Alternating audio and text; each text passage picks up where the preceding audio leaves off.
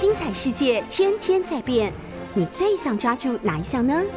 跟着我们不出门也能探索天下事，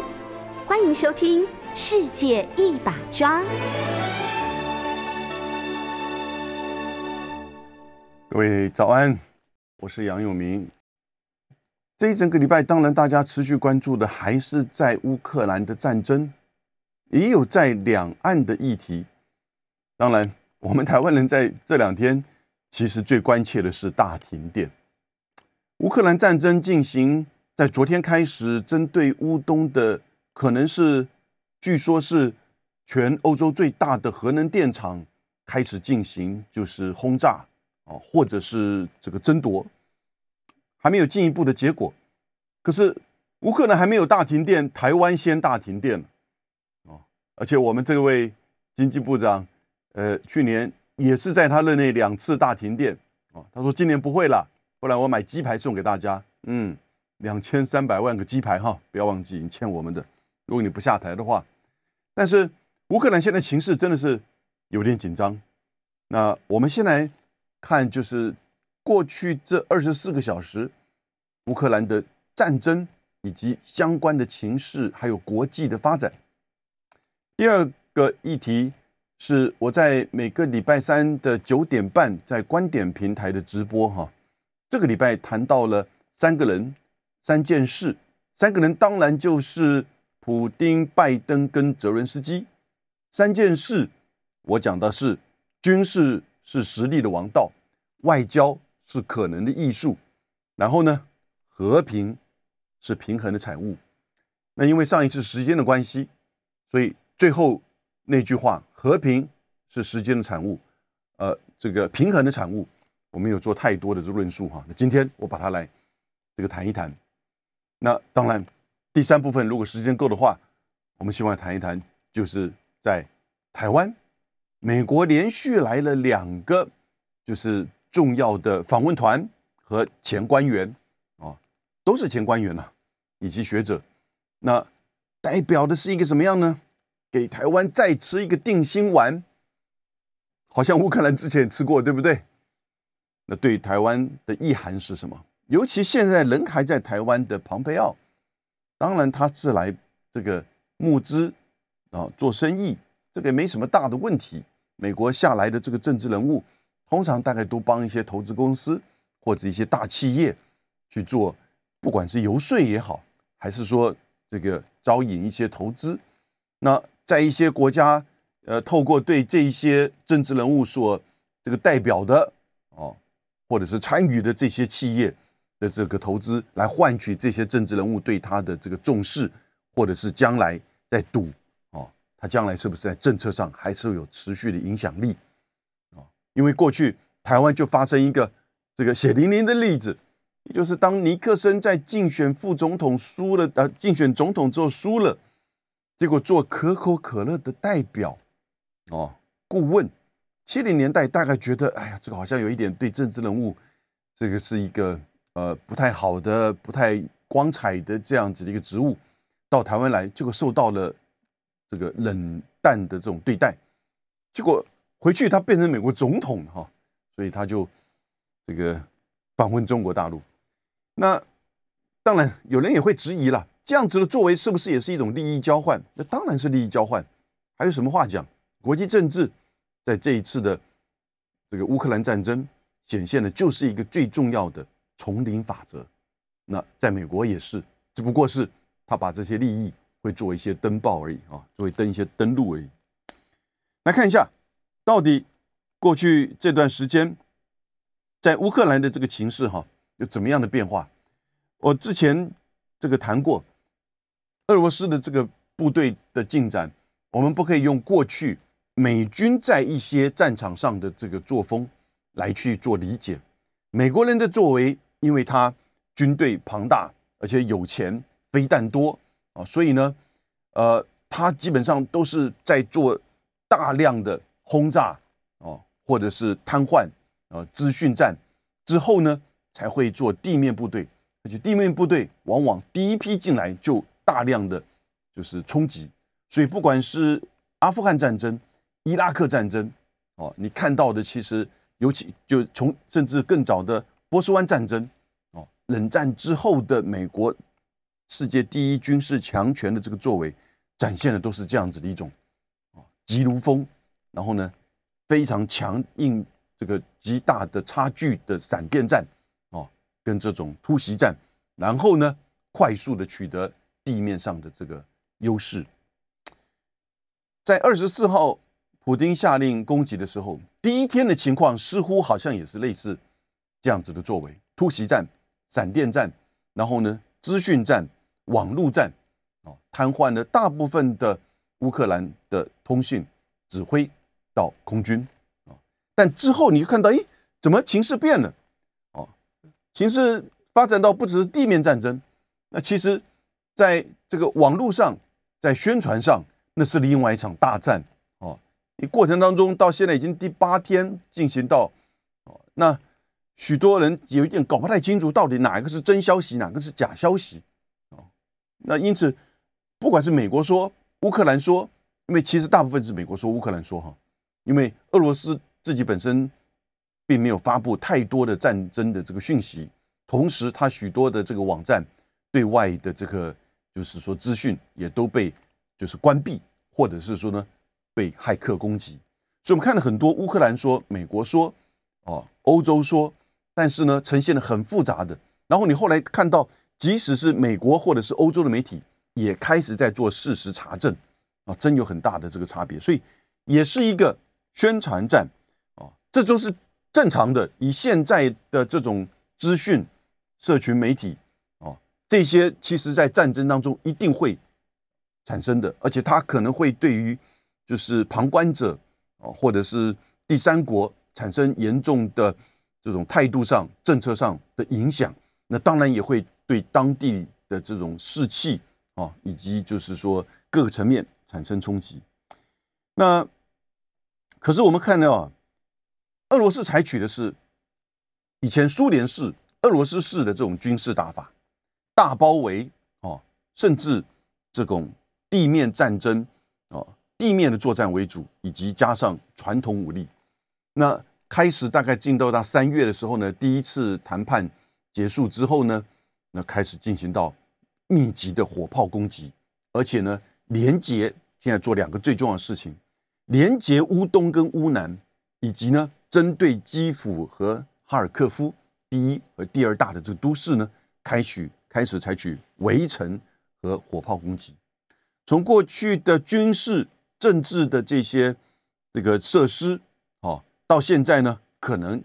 已经针对就是重要的交通、核电、电厂开始做进一步的这个包围啊，跟攻击。那当然会产生对一些一般的民宅啊、非军事、非政府的这些建筑有一些波及。那目前乌克兰自己的公布大概是死了。平民有大概两三百人啊，两三百啊，所以战争进行到现在，呃，平民的这个伤亡哈，当然都是让人觉得很难过的。可是，在数字上并不是这么的显著。而现昨天这个应该是昨天台湾的深夜的时间，他们的第二次的会谈取得了第一个初步的成果，也就是要确保这个平民的人道走廊。也就是可以逃难的啊，可以迁移的人道走廊，这个俄罗斯这边也就立即的同意了。当然，乌克兰这边也要求，哎，你要停火，你要撤军。当然，以现在这个情况，这个俄罗斯怎么可能会去答应这个事情？俄罗斯持续的还是提那个三条件，也就是你必须要承认克里米亚主权，还有你必须要非军事化，还有呢，你必须要中立化。我们等下再来详细的讨论这些问题。先看一下昨天，那就是在这个整个双方交战的这个情况哈，呃，在欧洲最大的这个核电厂，那这个是叫就是呃，这个叫什么核电厂？嗯，已经开始就是出现这个交战的这个情况。乌克兰这边在呼吁要形成一个 no fly zone 禁飞区啊，西方国家。但我觉得西方国家大概不可能做这个事情，因为禁飞区就表示你必须要用你自己的这个空军武力来去执行这个禁飞区。那当然，特别是针对俄罗斯的这些这个可能会这个进行轰炸的这些空军进入到乌克兰的这个领空。不过到目前为止，哈，俄罗斯还没有采取大规模的，就是说轰炸，不管是弹道飞弹，还是说这个飞机的这个轰炸。现在是针对定点的，像哈尔科夫的这个炮火跟一些弹道飞弹，是也有大概他们估计可能也超过三百颗弹道飞弹、短程的弹道飞弹的这个使用啊，但是呢还没有就是针对基辅或者是乌东、乌南哦全面性的。那这样子的这个禁航区、禁飞区的这种，就是说执行，北约国家不可能做这个事，那等于就是军事介入了啊。到目前为止，连俄罗斯也没有针对就是乌克兰上空采取这种 no fly zone 啊这样子这个作为，那会不会是下一个阶段的，就是说发展？那这个当然，我觉得可能性其实是很高的哈。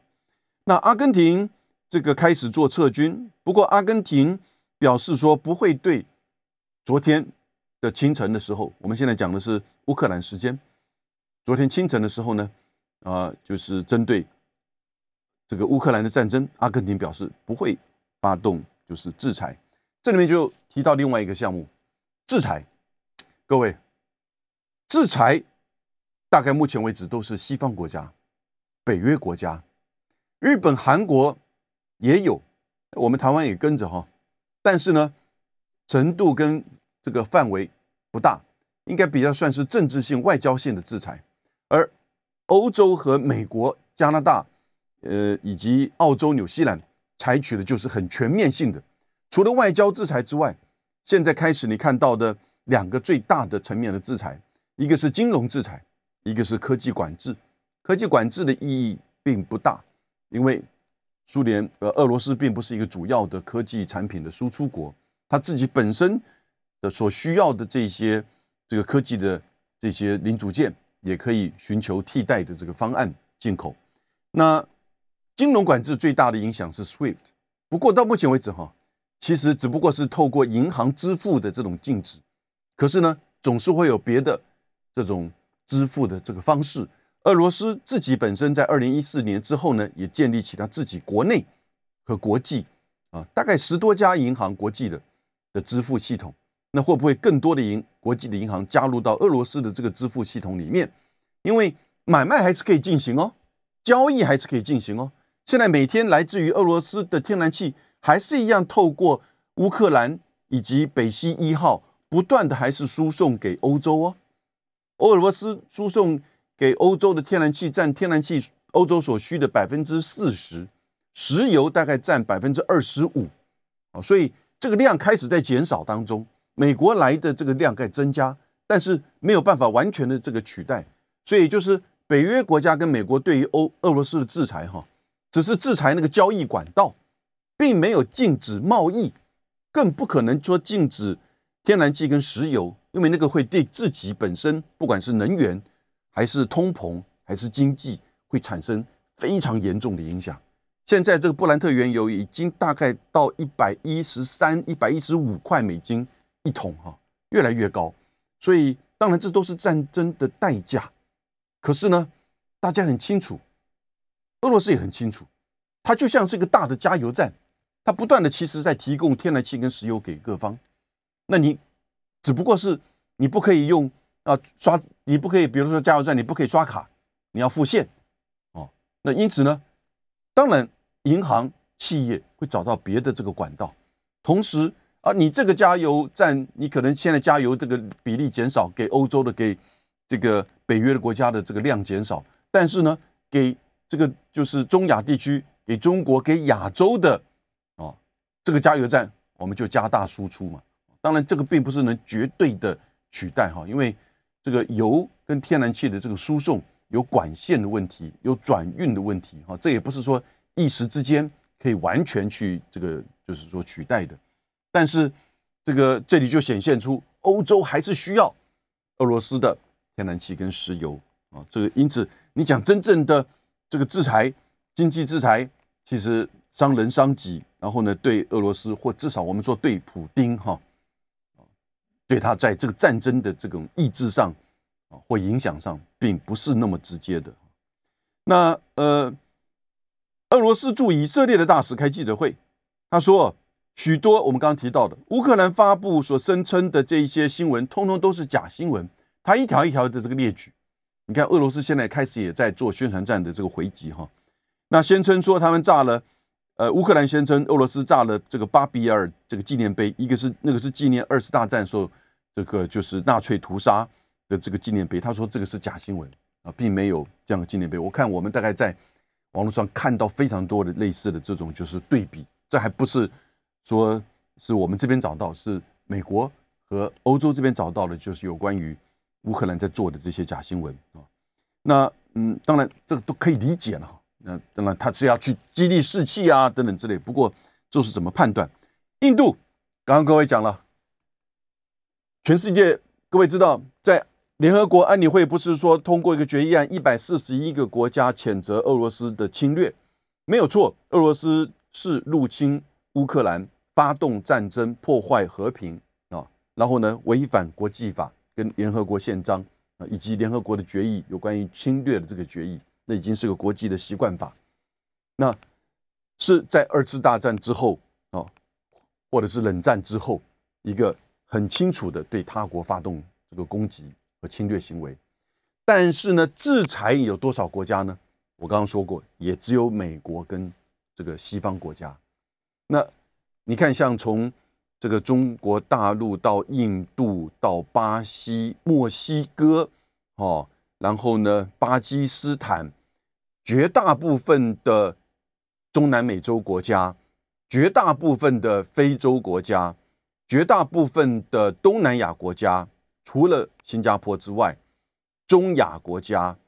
哦，阿拉伯这个国家，通通没有制裁俄罗斯。人口加起来可能还占全世界人口八成，国家大概超过一百个国家以上。所以就形成一个对比，同意啊谴责的有一百四十一个，不过也有三十五个国家弃权，包含我刚刚讲的这这几个大国。那像印度呢，昨天就宣布跟俄罗斯采取就是不透过美元，而透过印度的这个就是卢比以及俄罗斯的卢布两个国家的这个本币货币来做，就是这个交易跟支付的啊。所以你看到。这个是一个，呃，这个就是说，实际上这个制裁的这个效应哈，我们现在看它是不是如我们看到许多的西方媒体呈现这样子的这个发展？那也有很多民间开始在做制裁了啊，不能参加这个残奥，不能够这个参加足球赛，也不愿不能等等之类这些。那最新的发展是那个 IKEA，还有一个叫 TJ Max 的连锁店，它把在俄罗斯的这个店哈给暂停。营业啊，暂停营业，所以这些大概我们看的都是，呃，目前为止在昨天的这些发展。那但是呢，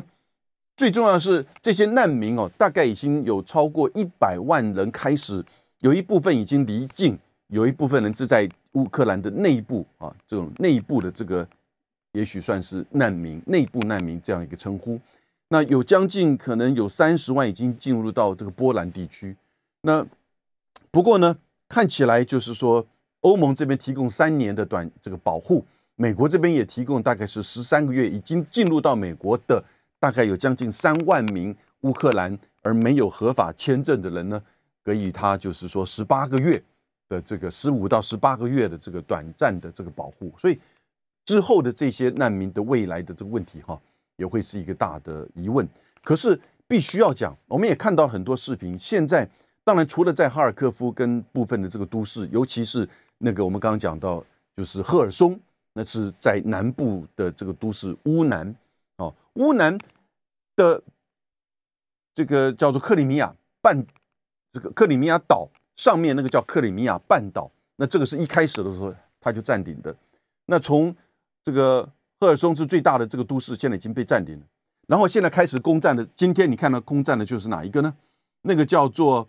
啊，叫做 Mariupol，Mariupol 就是连接乌东跟乌南最重要在亚速海海边的一个这个都市。而各位提供各位参考的，Mariupol 也是一个有一点恶名昭彰，乌克兰的一个极右组织，而且是他国民卫队的一个卫队，叫做亚速营的大本营所在马瑞乌普。那这个是在过去两年，甚至连美国的国会听证到许多的美国杂志都报道的这个极右翼，而且纳粹倾向，它这个标志基本上就跟纳粹很像，而且是很像以前的这种三 K 党的那种作为，极端的仇恨主义，而且反恶，甚至就是说这个以及白人极端主义，当然也反。这个同性恋哦，反许多的这些这种现在看到的自由主义的这些价值，那这个极端的右翼的白人至上的亚述营，过去事实上是招募了、吸引了很多来自于美国跟欧洲的这些崇拜者，然后呢训练他们变成孤狼式，甚至有组织回到美国跟欧洲变成这种恐怖这个。就是说，白色至白白人至上的恐怖主义团体啊，跟个人也发动了一些这个作为，所以美国国会才会开听证会去调查他，FBI、CIA 都调查过他们。这也就是普京在发动战争的时候他所说的反犹太、反纳粹化，因为他是一个以反俄罗斯、反俄为主的这样子的一个亚速营，他的大本营就在这个马里乌普。所以，我个人觉得，马里乌普被俄罗斯拿下来，一方面是这个因素，另外一方面当然是乌东跟乌南的这个连接的最重要的关键，应该也有很有可能在这几天之内就会达成。和平没有输家，战争没有赢家。我们看的这个战争现在已经堂堂进入到第八天，马上第九天，谈判也开始进行了两轮，可是呢？地面的进展越来越深刻。其实乌克兰人口的分布以这么大的六十万平方公里，只有四千万人哈，而且它绝大部分都是平原的情况，那有点像是美国的这个中西部，因为乌克兰大幅的就是农田，那因此美国的中西部就是一个城镇一个城镇中间全部都是农田，没有什么人居住。那乌克兰也是这样子，它的人口主要就是在基辅、哈尔科夫两大城，乌东。乌南就是这四大块区域，也大概就是现在整个俄罗斯军队啊所推进的这主要的这个区域。所以你看，这乌克兰中部跟乌克兰西部几乎也没什么人口分布，也没有什么重要的大城。当然，有一些城镇，乌俄罗斯在刚开始的时候呢，有一些这个轰炸啊。所以其实逃难或者是离开这个城镇，离开乌克兰。在持续的进行当中，可是就比例而言，哈，还没有到那种大规模的这种逃难。很多人即使是在被俄罗斯军占领的赫尔松，很多人选其实还是选择留在家里面。我们看的一些照片，那个是的的确确针对一些民宅也受创。可是呢，实际上大部分啊三十万居民的赫尔松虽然被占领，可是主要是针对军队。啊，以及对外的联系啊，还有就是电力，看看电力这不这一两天能够恢复。可是呢，现在俄罗斯在针对那个核电厂。那现在的这个推动，我们看到的就是整个乌克兰这个战争现在开始，如啊，俄罗斯国防部长，这个应该他叫绍伊古，他的这个推动持续，俄罗。乌克兰的这个抵抗还是蛮强烈的啊，还是蛮强烈。来自于西方的这个军事的援助也越来越多。那美国昨天呢，拜登正式向国会提出了一个要求，要整个过去之前承诺三点五亿，现在再加码到整个大概十亿美元的啊，就是那个呃军军事跟人道援助啊，军事跟人道援助。对不起。一百亿美元，ten billion 啊，这是《纽约时报》所写的，ten billion，一百亿美元的这个军事跟人道援助，应该到目前为止可能是以人道援助为主。可是各位，同一个时间呢，大概是二月底三二十八号三三月一号开始，来自于欧洲国家对于乌克兰的援助开始就慢慢提升转变，从原来的人道援助跟就是这个比较低阶的这个制裁，一下提升到比较强烈的 SWIFT 的这个金融制裁以及军事援助。什么军事援助呢？两个层面，主要还是防卫性武器、机枪、反战车哦的这个，就是说这个或者是监射飞弹哦这些东西。那这一些其实也越来越多的这些国家在欧洲的国家提供相关的这个援助。那另外一个层面就是有一些国家开始转变它原先的一直以来的立场，像芬兰、像瑞士。本来一直都是以中立著名，然后呢，他宣布说，在乌克兰战争上，他放弃中立，加入其他的欧洲国家，对俄罗斯采取经济以及武器的供应，经济制裁和对乌克兰的武器供应。哦，当然，目前为止都防卫性武器。很特殊的是，两个国家，丹麦跟拉脱维亚的政府跟国会都说同意，丹麦跟拉脱维亚人个人可以去呼应参与。泽连斯基所呼应全世界加入乌克兰的这种就是这个志愿军，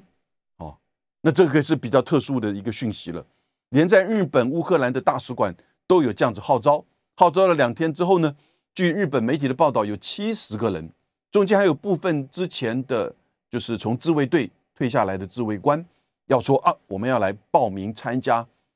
乌克兰的这个志愿军。但是到了大概第三天就拿下来，从网络上往拿下来，因为日本的法律禁止哦，外国机构或者是政府在日本境内招募任何的军事目的的这些人员，或者是参与活这种战争行为啊，那当然这就变成一个法律问题，他就把它改为说啊，请大家提供人道援助。那这些人会不会真的进入到乌克兰？怎么样的参与到这个战争？啊，这当然就是另外一个层面。目前的报道也并不多。也许他们真的要去，可能是坐飞机到波兰，经由地面，然后呢进入到乌克兰。但谁进行这些安排？那一千人到目前为止，当然也并不是很显著啊。可是呢，我觉得大概俄罗斯普京看到了这个情况，所以你看他两天前就开始把核武威吓的这个战备这个起这个等级要提升。作为一种反制跟威吓，对欧洲国家，同时呢，也让战机飞到瑞典的领空和日本的北方四岛的南部的，应该是叫根室半岛哦的领海的上空，那也是领空，做大概几分钟的这样一个停留，这是一种讯息，这是一种反制，这是一种威吓。美国也让他在欧洲的这个北约的驻军呢。提高到二级战备，二级战备基本上是要准备打仗了。哦，过去也只有波斯湾战争，还有这个伊拉克战争的时候呢，他采取这样子的这个作为啊。所以现在也有一点，大家担心是不是这个战争的情形势会提高？我个人并不是这么的忧虑。当然，普丁现在的思维你可能很难百分之百的去预测哈。可是他的专注可能还是在乌克兰。而且在乌克兰目前为止，连人道的走廊，也就是让难民离开的人道走廊，他也同意设立。所以他的主要的目标还是以战逼谈，以战逼降。他自己提出的那个三要件：成立克里、承认克里米亚、非军事化，以及呢啊中立化。中立化的意思就是要承诺不可以加入北约或其他的这个军事组织。非军事化这个就有趣味了，因为昨天。俄罗斯的外交部长拉夫罗夫也说：“哦，要求乌克兰要销毁武器。哎，这是什么意思？是具有攻击性的武器，达成非军事化的这个条件，还是说，如真的是不是有可能像普京自己在发动战争之前的这个演说当中提到哦，他认为他的情资显示。”美国和乌克兰正在秘密的进行核武计划，啊，这不知道是是真是假。那因此，拉夫罗夫所讲的销毁这个核武器，是不是也涵盖了可能在进行中啊，或者是计划中的这个核武的这些计划啊？所以这些东西都还，你看一一方面也是宣传战，但一方面也是地面跟谈判、地面战争跟谈判进行哈的这个条件啊，跟放话。所以现在。呃，这些层面你大概理解，要从一个宣传战，或者是说这个各自的这个论述。另外一个方面，你要看到真正的地面的战争的这个进展啊是如何，那会怎么样来去结束这个战争啊？那这当然就后续会有很多种这种不同的变化。那呃，美国的专栏作家，《纽约时报》专栏作家 Thomas Freeman 他说，要不然就是羞辱的接受俄罗斯的条件，要不然就是说这个完全的这个投降啊，或者还有第三种，他觉得俄罗斯的战败。我我再细分一点好了，我帮他再细分一点，我觉得可能有五种情况，一个就是乌克兰的投降，第二个呢，乌克兰的中立，第三个呢，战争长期化。第四个呢，俄罗斯俄罗斯失败啊。第五个，俄罗斯崩溃啊。那因为后面这两个其实都是西方媒体这一阵子不断在说，因为啊强大的这个制裁产生的俄罗斯的这个通膨啊，或者是说货币的这种问题呀，或者是大家排长龙啊，以及一些示威抗议哈。那但是事实上，大概也并没有像。西方媒体所形容的，我们在这一两天也看到，也是一样。西方媒体，因为现在大概都是西方媒体所呈现的，不过有一些也是呈现不同的面貌了。开始，那我们看到在莫斯科的这个百货公司还是一样，这个人潮很多，好像一切也没什么大的这个问题啊。所以在莫斯科，在俄罗斯境内，会不会出现俄罗斯崩溃的这种情况？我个人觉得这个这个可能性。在目前这个可见的未来应该并不高，会不会俄罗斯失败、军事失败？这个当然有这个可能啊。可是如果美国跟北约完全不参与，而提供的军事援助也比较停留停留在只是一种自卫性的、防卫性的，而量上以及提供的管道也逐渐的受到了这种俄罗斯的围城的影响，也就没有办法真正的交付到。给乌克兰的这个军队的时候呢，其实大概呃军事上的协助应该也不高，所以大概就靠乌克兰自己。乌克兰的主力部队哦，其实主要就是在乌东地区现在被牵制着，而在基辅附近的两个旅现在也被包围着。哈尔科夫那曾经也夺回哈尔科夫的掌控权，乌克兰现在看面临到这种越来越多的这个炮火。的攻击，火箭炮的这个攻击啊，所以能够撑多久，这也是一个问题。所以很清楚，普京的智囊在地面战争这个三大目标啊，第一个乌东乌南的连接啊，断掉亚速海这边任何来自于海上的这种援助；第二个哈尔科夫的占领；第三个基辅的围城。哦我不确定会不会进行基辅的占领行动，但基辅的围城已经很清楚，而中间附带在做的，现在可能要断掉乌克兰的这个电源和电厂，哦，那这个是现在可能在做。同时呢，针对难民一般民众的这个逃难，啊，他也跟乌克兰产生了这个共识，开启人道走廊，啊，开启人道走廊。所以大概的进展是如此，因此。我们这个时候，等一下回来会要问的是，到底为什么我说和平是平衡的这个产物呢？和平没有输家，但是呢，现在看到的战争给我们怎么样的？我之前在观点直播的频道中，我讲了三句话，我说军事是实力的王道，外交是可能的艺术，啊，加个括号，永远都不能放弃。但是我们看到拜登其实很早就放弃外交努力。第三句话，和平是平衡的产物。平衡两个层面，对大国而言是要权力平衡，你才能维持和平；啊对小国而言，要政策平衡，你才能够避免卷入任何一方变成代理人，而实际上变成战场。今天的乌克兰。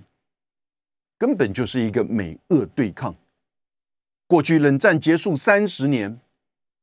俄罗斯、苏联瓦解到俄罗斯，经过大概十五年甚至二十年的虚弱不堪，尤其是九零年代，啊可是他还是维持了大量的军事、军事跟核武，以及土地和人民，他这个国家并没有瓦解，只是苏联啊瓦解，然后呢，华沙公约组织瓦解，而早期美国西方所承诺的不会东扩北约。却从一九九九年开始连续食言五次，而且不尊重一个主要核武大国的战略空间，这是过去几百年来啊欧洲的战争历史告诉我们的经验，以及所有国际关系的现实主义啊，从古典的到新现实主义所告诉我们最重要的原则：权力平衡。权力平衡是谁造成的这个不平衡，而倾向了一方，而使得啊，就是说感受到安全威胁，必须要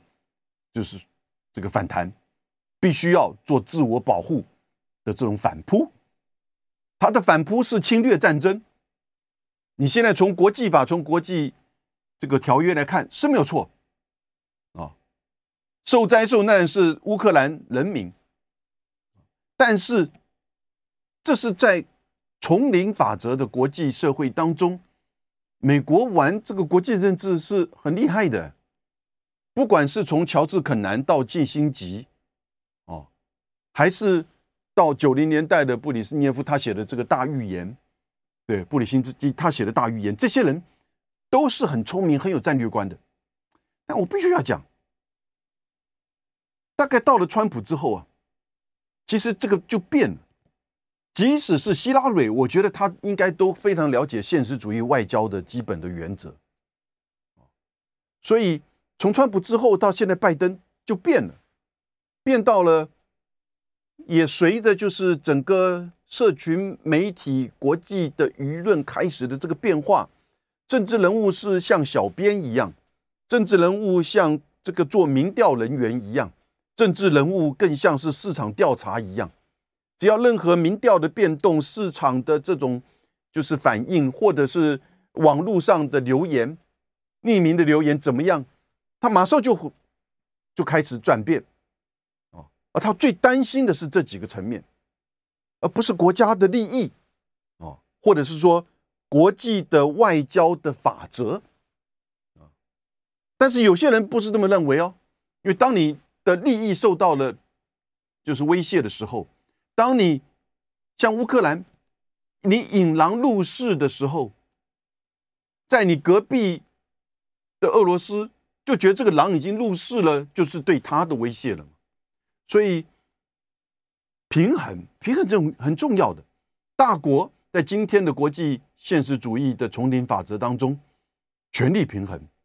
权力平衡一方面你要可能加强你自己的军事，或者是做军事联盟，这个大概是当。经常看到，所以乌克兰以为说他在去做军事联盟，可是呢，他很清楚了解，忘记了，他也忘记了啊。某种层面，大国之间的这个权力平衡才是关键，而不是你自己在玩这个杠杆。小国就是要平衡政策啊，除非你真的现在能够加入到北约啊，但你努力了很久，其实你也被这个告知了很久。从二零零八年开始，乌克兰就被告知说欢迎加入北约，通过了那个决议，乌克兰跟格鲁吉亚，也就乔治亚，哦，那马上乔治亚就搞不清楚状况，就发动战争攻打南奥塞蒂亚，俄罗斯马上普京第一的第一场战争，二零零八年，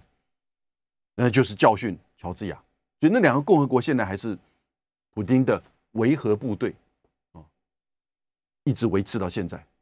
然后呢，看到了二零一四整个乌克兰的这个转变，乌克兰内部本来就两大种族语言之间的这种撕裂分歧，也代表着两大阵营之间的这种拉锯啊。然后呢，你就看到颜色革命从这个阿拉伯之春到颜色革命，从北非到中东开始，以及到就是乌克兰，然后不管它背后的。引武者是谁？一定有赢武者啊！不要告诉我没有。美国国会每年花多少钱在这个层面？民主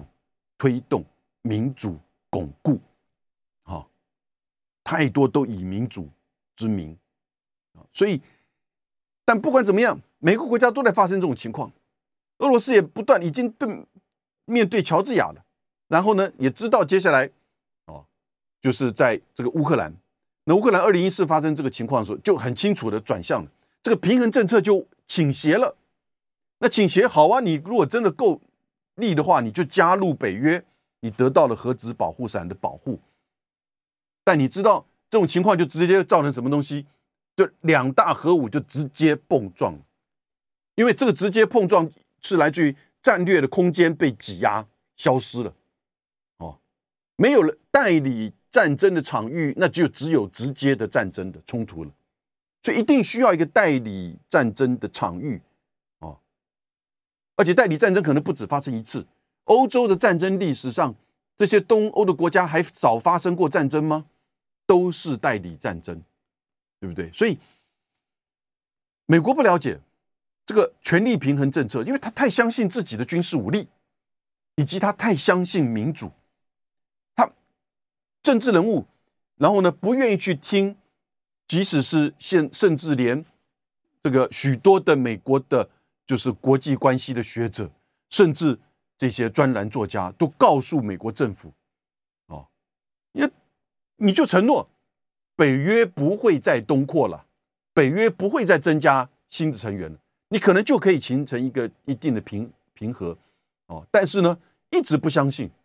啊，乌克兰呢也一直不相信平衡的这个产物，和平是这个平衡的这个产物，而完全的倾向一边，却却得不到美国真正的就是核子伞的这个保护，不断的给你吃这个定心丸，定心丸被证明可靠吗？现在你看美国来了五个人的这个代表团到台北来。蓬佩尔到台北来，这也是在给我们台湾吃定心丸呢。但是各位，这些定心丸乌克兰都吃过了，可靠吗？我们自己本身要知道，大国的这个权力平衡呢，总是要维持一定的空间去碰做碰撞，去做消耗，那就是代理人战争的冲突跟场域。乌克兰的政府泽伦斯基，他是一个好演员哦，他现在也是一个英勇总统、战争总统，虽然他战前。民调一度已经低到只剩下百分之二十几的支持度，大家也看穿他。可战争发生了，也表示他的演讲真的很感人啊！肢体动作、语言、语调，我看了三分钟、五分钟，我都觉得也是 good speech 哦。虽然我听不懂，但听的翻译觉得，哎，这个言辞很深刻。可是这样子的总统用的编剧做他的幕僚，就真的不懂。什么叫做和平？是平衡的产物啊！真正的国际现实主义政治的这些丛林法则，并完全没有改变，没有因为美国的民主这种运动跟巩固有任何的这个变化。你看看一百多个国家，人口百分之八十以上的国家，没有制裁俄罗斯啊！还在想办法继续要跟他交易。